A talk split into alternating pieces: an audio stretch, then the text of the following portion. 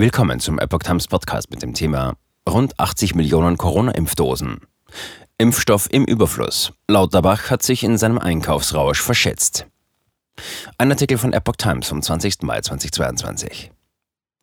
In den Lagern des Bundes und des deutschen Pharmagroßhandels liegen derzeit rund 80 Millionen Corona-Impfdosen, für die es auf absehbare Zeit keine Abnehmer geben dürfte und denen deshalb der Verfall droht. Das geht aus der Antwort der Bundesregierung auf eine parlamentarische Anfrage der Unionsbundestagsfraktion hervor, über die die Zeitungen des Redaktionsnetzwerks Deutschland in ihren Freitagausgaben berichten. Demnach befinden sich 77 Millionen Dosen in den zentralen Lagern des Bundes und 3 Millionen beim Großhandel. Dabei handelt es sich zum Großteil um mRNA-Impfstoffe der Hersteller BioNTech und Moderna.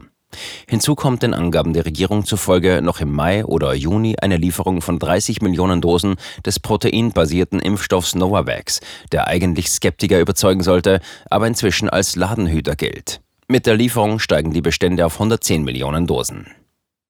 COVAX. Globales Impfstoffangebot übersteigt Nachfrage. Die Abgabe an ärmere Staaten scheidet nach Auskunft der Bundesregierung trotzdem praktisch aus, da die internationale Impfinitiative COVAX derzeit keinen Bedarf mehr hat. Das globale Impfstoffangebot übersteigt inzwischen die weltweite Nachfrage, heißt es in der Antwort der Regierung. Seit Ende des ersten, Anfang des zweiten Quartals 2022 zeichnet sich ab, dass COVAX allenfalls noch geringe Mengen an Impfstoffen abnehmen kann, so das Gesundheitsministerium. Die Union übte scharfe Kritik am Impfstoffmanagement von Gesundheitsminister Karl Lauterbach.